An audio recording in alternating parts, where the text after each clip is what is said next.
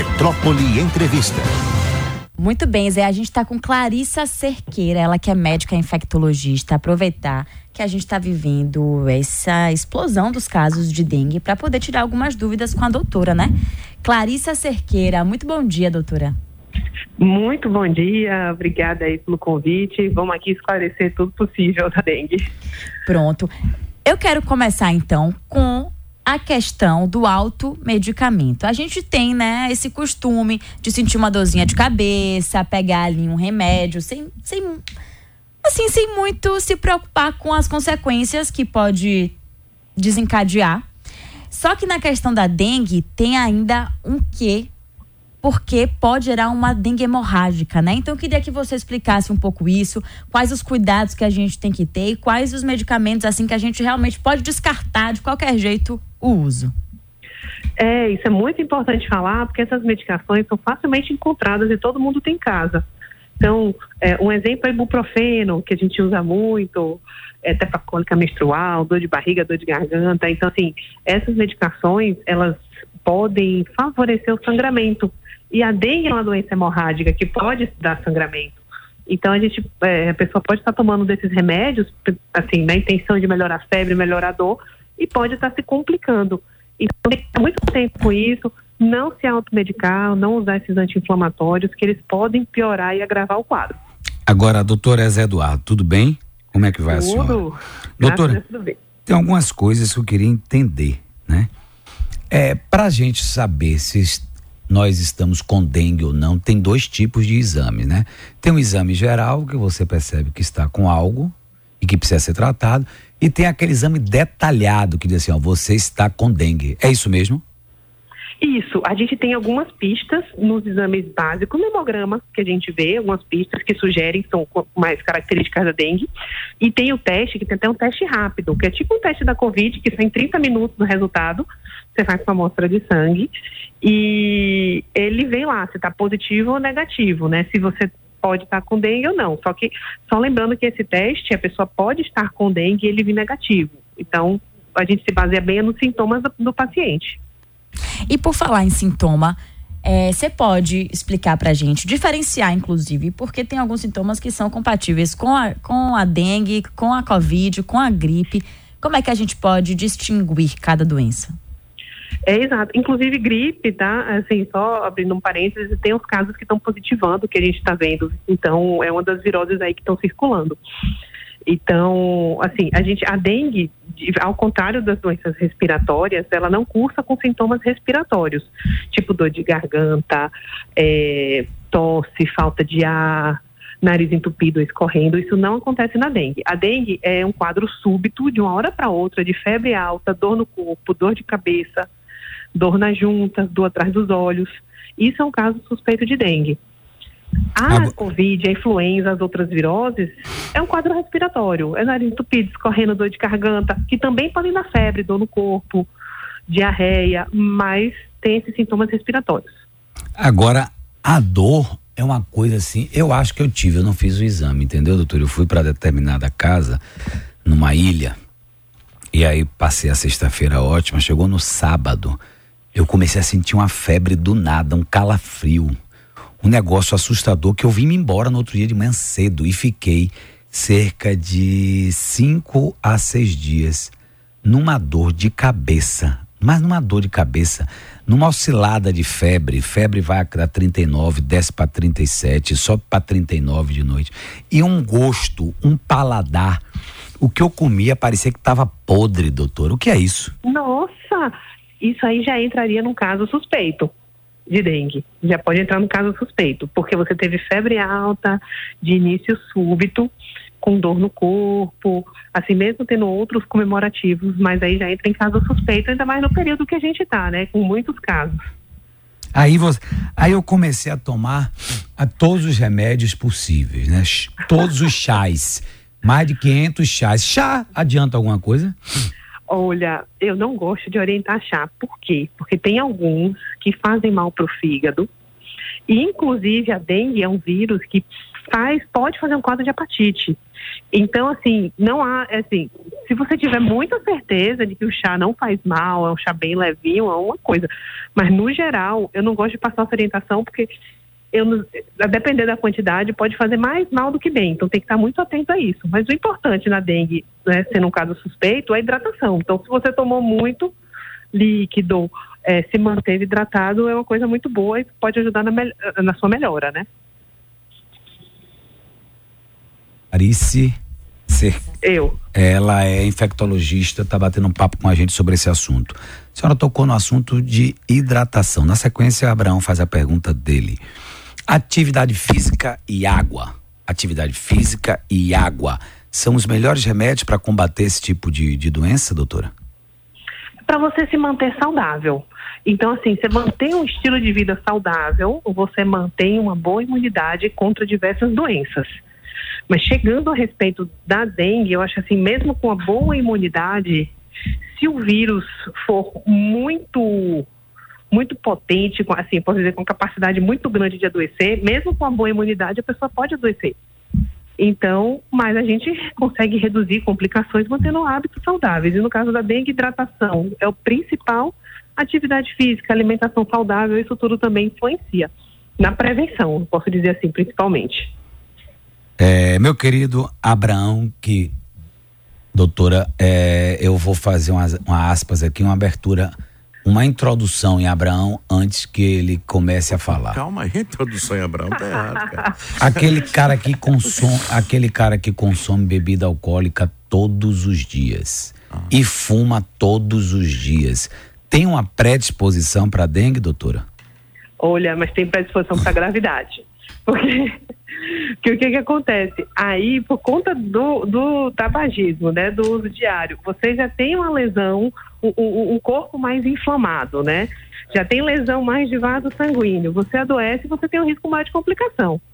Então, assim, os bons hábitos, eles ajudam, se não em prevenção de doenças, em prevenção de complicações. Então, quanto antes melhorar desses hábitos, melhor e, e mais saudável a pessoa tende a ser no futuro.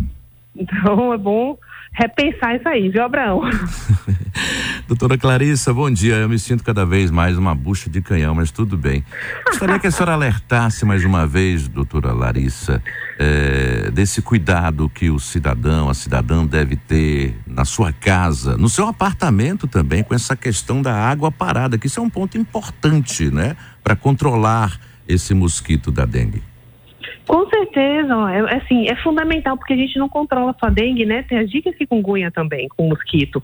E esse mosquito, ele tende a pôr os ovos nas bordas das, dos vasos, das superfícies.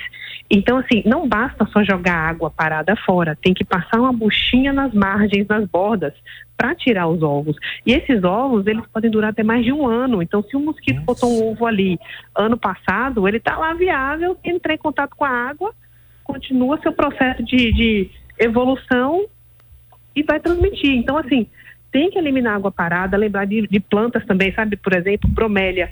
Tem muita água que acumula nesses períodos então, ficar atento a, a, aos vasos de planta, às plantas em si que acumulam, para fazer uma limpa nisso aí, para a gente reduzir essas doenças. E piscina, doutora? Nossa, piscina é outra história também, viu? Piscina tem que passar uma bucha legal aí.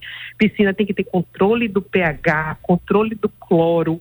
Se tiver só água parada na piscina sem controle, ali é um foco também de reprodução. Ixi. Então, tem que ficar atento, não basta assim, ah, a piscina tem cloro, tem cloro quanto? Está sendo feito o controle, esse cloro está eficaz, porque senão ele vira é. um local de reprodução. Então, assim, e, e a piscina é muito grande, é, tende a replicar, ter muito mosquito na região e, e passar para outros lugares, né? Então, quem mora perto de um lugar com piscina vai ter mosquito na região toda. E a gente está falando não só de piscinas, de, de, de residências abandonadas, mas de repente a família está lá um tempo, sei lá, 20 dias ou 30, o tempo está chuvoso, não usa a piscina e ali vai acumulando tudo, não é, doutora? Não Exatamente. É só piscina abandonada. Vai é. vai acumulando. E eventualmente algum mosquito que deixou um ovo ali naquela margem entrou em contato com a água, reproduziu. Então tem que ficar atento. É, de... agora, doutora, por que esse surto assim de uma hora para outra? Até Camila estava conversando comigo aqui. Por que isso, hein? De uma hora para outra é o verão. O que é isso que está acontecendo? Porque estava tudo tranquilo, daqui a pouco vem um surto, vem uma pandemia. Pelo amor de Deus. É, em geral, nesse, nessa época do ano, a gente observa, assim, sendo mais no Sudeste, mas assim, juntou chuva, que a gente teve muita chuva, Hum, com calor, hum, é, assim, é tudo que o mosquito quer para reproduzir. Então, Hum. tem a água, com ambiente quente, aí a gente associa, né? Assim, tem as medidas que a gente pode tomar com é, próprias, né? O uso de repelente, além do controle do mosquito, a gente pode se proteger com o uso de repelente e tal. Então, eu acho que isso foi um pouco meio que esquecido. As pessoas deixaram um pouco de lado as medidas de prevenção, com o uso de repelente, as medidas de controle do mosquito também, juntou com o ambiente propício para essa reprodução, deu aí esse aumento de casos. É, doutora, só para poder a gente já finalizar aqui, chegando no fim da entrevista, falar um pouco sobre essa vacina da dengue, né? A novidade aí que a gente tá tendo a oportunidade de ter. Começamos semana passada a vacinar nossas crianças de 10 a 11 anos. Queria que você falasse um pouco é, sobre ela, se tem algum efeito colateral, para a gente ficar ligado.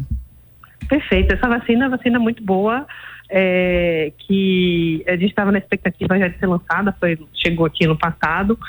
E, assim, ela está licenciada para pessoas de 4 a 60 anos, mas não tem doses ainda para todo mundo, então começou aí Só faixa crianças. etária. É, começou só para criança, pré- pré-adolescentes, né, 10, 11 anos. É, Zé tem Isso. 61, Espero que vai ter que esperar. Isso, ah, é, é, exato. Antes, até 60, porque por enquanto, acima de 60 anos, a vacina é off-label. Não está aprovada. Ainda tem isso. E, e tem aquela vacina particular que você pode pedir em casa?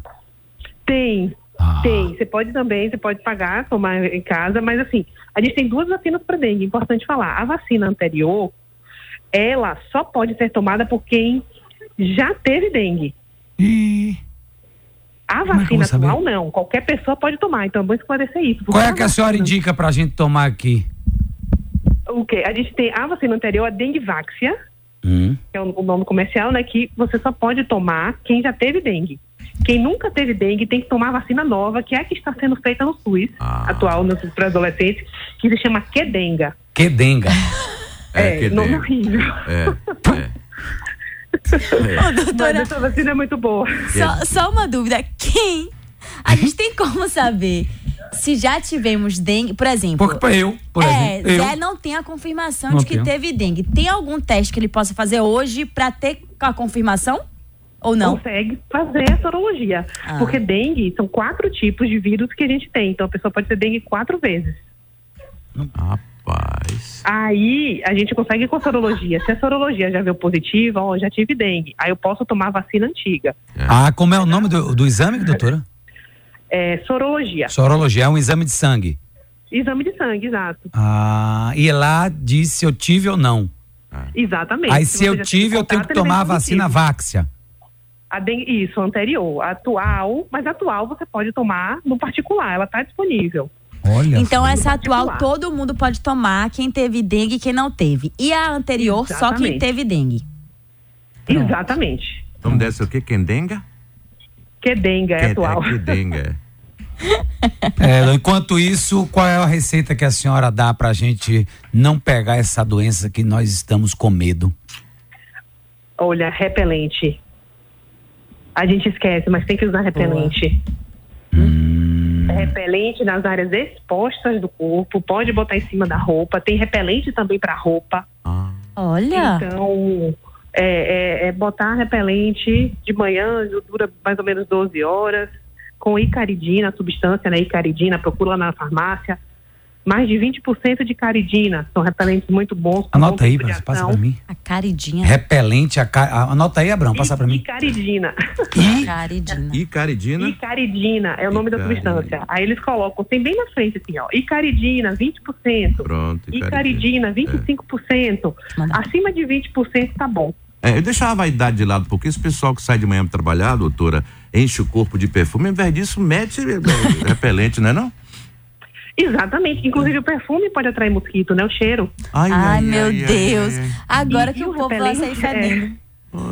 E o repelente, ele atua pelo Então, cheiro, rep- repelindo pelo cheiro. Sim. Então a gente tem que passar o repelente e não passar perfume por cima, porque você vai atrapalhar o cheiro do repelente. Então esqueça perfume, viu? Agora, doutora, você sabe qual é a minha mania?